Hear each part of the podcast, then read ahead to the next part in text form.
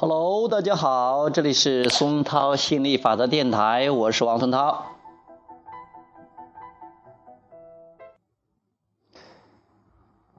今天给大家讲亚伯拉罕专注的惊人力量，一个亚伯拉罕的对话。嗯，题目是学龄前天才天才儿童不愿听从他的老师。呃，有客人问道。我的问题是有关我五岁的儿子，他不听我的话。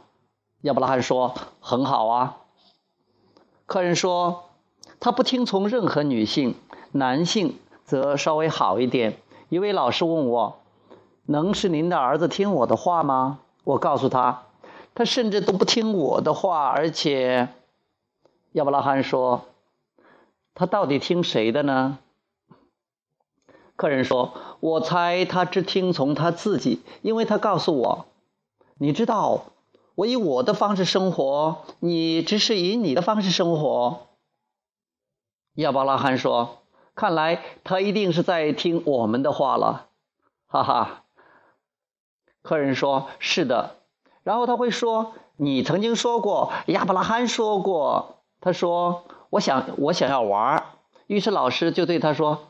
约瑟夫，你不听从我是因为你不明白我说的是什么，还是因为你不想照着去做？他说我不想做。于是老师就给我打电话，老师说他在他的作业纸上弄了个大洞，他想这么做，他就这么做了。我说约瑟夫，你不能那样做，你可以在家里依照你想要的方式震动，但是你现在在我家，所以你得按照我的方式震动。这样反复了好多次，然后我母亲借。介入进来，你你该揍他，你应该这样做，你应该那样做，这不会要了我的命，也不会要了你的命，你知道，就这类话。亚伯拉罕回答说：“是这样的，其实约瑟夫在尽可能地做他想做的事情，如果他能一直保持这样，那么十五到二十年以后，他不。”不仅将会在他生活中的各个方面经历惊人的成功，而且他将会是我们所见过的最快乐的人。我们会问约瑟夫：“你成功的秘诀是什么呢？”他会回答：“我有一个驱动力，来自对我内心的倾听。他的声音比所有人加起来都要响亮。”对了，我母亲曾经尝试压过这个声音，她确实常常。尝试过，他甚至威胁要把我赶出家门，但是我没有让任何人说服我的导向系统。给你开一个小小的玩笑，但是正像一些像你一样，正是一些像你一样的母亲们，使得你们成为还能走路的伤员。你们中的大多数人并不相信自己的导向系统，因为你们已经向其他很多人的导向屈服了。而这些人并不具备引导你的能力。你想，当那位老师引导约瑟夫时，他只想从他身上得到他想要的；而当你试图引导他时，你只会从他身上得到你想要的。那么，谁应该引导他，以使得他能得到他想要的呢？这正是他想要和每个人善事清楚的一点。我们不想伤害任何人的感情，但是我们是支持约瑟夫的。客人说：“那他的年龄呢？我指的是他难道不是太小了点吗？我只是不希望他长大成为一个谁的话都听不进去的人。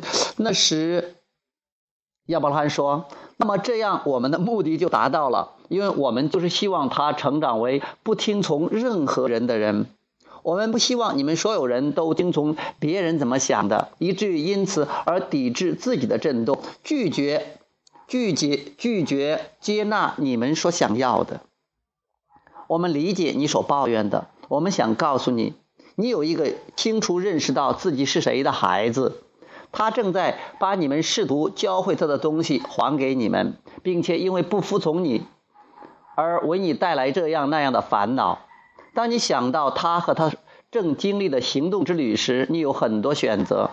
你可以看着它发生，并为此感到沮丧；或者你可以看着它发生，并顺其发展。那么，告诉我们一些你看到的积极方面。他这样自我导向的情况之中，有没有一些优点呢？客人说：“是的，他很有主见，而且他不是一个墨守成规的人。”括号，当我是他这个年龄时，我也不是。他会告诉你他此刻的感受，于是你会知道他从哪里来。他不是一个虚伪的人。括号亚伯拉罕说：“是吗？”我认为在某些情况下这会帮助他。亚伯拉罕回答说：“但是除此之外，你能否感受到我们刚才所说的内容当中有一种巨大的价值，使你下定决心不再动摇？”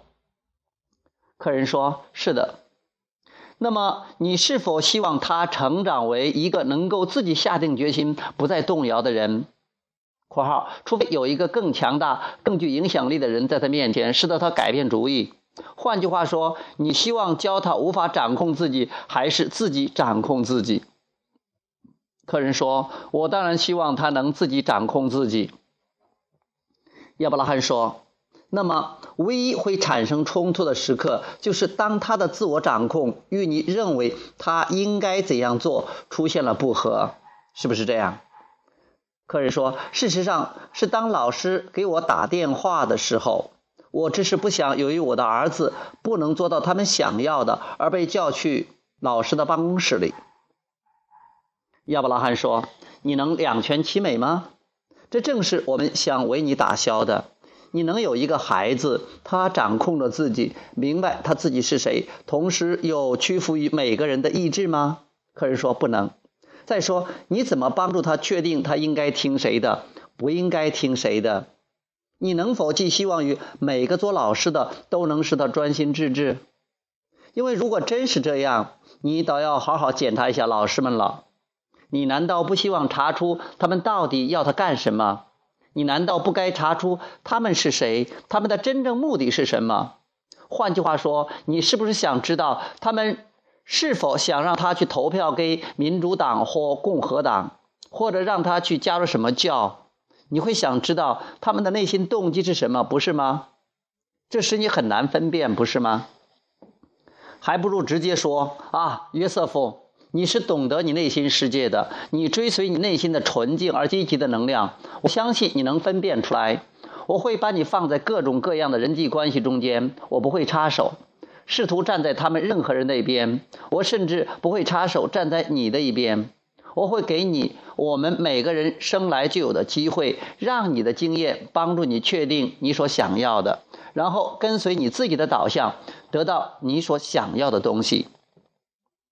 你觉得你的儿子会选择失败吗？你觉得他会选择无情吗？你不会这么认为吧？你觉得他会选择懒惰吗？你也不会这么想吧？也就是说，在这个孩子身上，你不会看到任何光辉以外的东西，而你却担心让他自己引导自己。我们认为，这是因为长期以来，成年人总是认为他们才是理解这个世界运转方式的明智之人。如果他们不引导孩子，孩子们就会误入歧途。我们想让你理解这样的想法有多么落后。这些刚从精神世界驾临到的孩子，是天才的创造者，他们感到自己掌控着一切，有着他们的天性发展。他们也绝不会走入歧途，他们会保持自己的价值，会保持掌控一切的感觉，会保持健康和幸福。他们会奋发向上，除非有人告诉他们不要这么做。你从中看出了些什么了吗？这就是他来到世上说要提醒你的。你难道没有看到他们身上存在的努力奋斗和感觉良好的迹象吗？杰瑞和艾斯特很荣幸地遇见过一所学校的创立者——马萨诸塞州的萨德伯里谷学校。这所学校的理念是：除非学生有真诚的愿望，否则没有人能学到任何东西。老师们不是为了教学而教学。如果你希望学习一些东西，把这种愿望告诉他们，他们会尽自己所能帮助你，会尽自己所能帮助你学习。但是没有人，没有任何老师和教员会被允许去对小约夫说：“小约瑟夫说，你想读这些吗？或者你想学这些吗？”所有这些都由孩子的愿望来决定。杰瑞和艾斯特对此感到非常兴奋，因为这正是亚伯拉罕教导的基础。你若没有求，就不会有所应。只要你有所求，总会有所应。约瑟夫正试图帮助你和他的老师们明白，他需要选择，而且不论他选择什么，他都能得到。他并不担心不服从命令，最后会因此而变得无知。你或他的老师也许会为此担心，但他绝不会担心。他现在仍然相信，只要他有要求，宇宙就会赐予他。他对你、你们那些大惊小怪实在是很不明白。他难道没有一遍遍遍对你重复这些吗？客人说：“是啊。”你为什么要这么大惊小怪？我很好，我做的是对的，不是吗？这就好像是一个生来头脑清醒和健康的人，不知为何生在了降生在了一个人人波形的世界里。其他人都嘲笑他走路的样子，因为他还不会瘸腿走路。然后他说：“嗨，我知道你们都在瘸腿走路，而且你们似乎都很喜欢瘸腿走路。但是我不喜欢瘸腿走路，而且我认为没有必要瘸腿走路。”于是他们说：“瘸腿走路是这里的规定，你必须学会瘸腿走路。”他说：“可我还是不喜欢瘸腿走路。”于是你们便用棍子打折了他的腿，这样他也可以瘸腿走路了。这时你们就说：“很好，很好，约瑟夫，我们并没有夸大，这是一个非常确切的比喻。”约瑟夫对你们所有所有人说说说的就是：“我不喜欢瘸腿走路。”你不用担心他，他也不必担心老师如何看待他。现在你有必要经历一次情感之旅，不是吗？因为想想看，他就是真实的他。你能否想起你经历了多少麻烦？你和他一样，而你的母亲也经历了很多困难，以使你与众不同。但这奏效了吗？你只能为你为他带来沮丧，而不会改变你的固执，不是吗？所以。事实上，你并不是真的希望这样对待约瑟夫。那么，当你看到他是这样一个独立的天才创造者时，你能有什么选择呢？你认为你能羞辱他而使他屈服吗？不能，你也不愿意这样做。你认为你能惩罚他而使他屈服吗？这甚至都不能在你身上，在你自己身上奏效。那么，你的选择是什么呢？你觉得你是否可以借助行动之旅的方法使他违背他的本性？你不能这样做吧？那么现在你有几个选择？你有一个小淘气包，它正在激活它的震动。你可以找到对此感觉良好的理由，也可以找到感觉糟糕的理由。我们相信你愿意经历的情感之旅不会是去改变它，因为我们认为和我们一样，你更喜欢它的本性。我们认为你的问题在学校不理解那些你所理解的、亚伯拉罕所理解的以及约瑟夫所理解的事情。那么，你是否认为你的情感之旅在要对学校的无知感觉宽慰？客人说：“差不多。”亚亚伯拉罕说：“是对他们的无知感觉良好呢，还是当你有一个约瑟夫这样的儿子时，让他们一 赞同你呢？”这可真是个大问题，不是吗？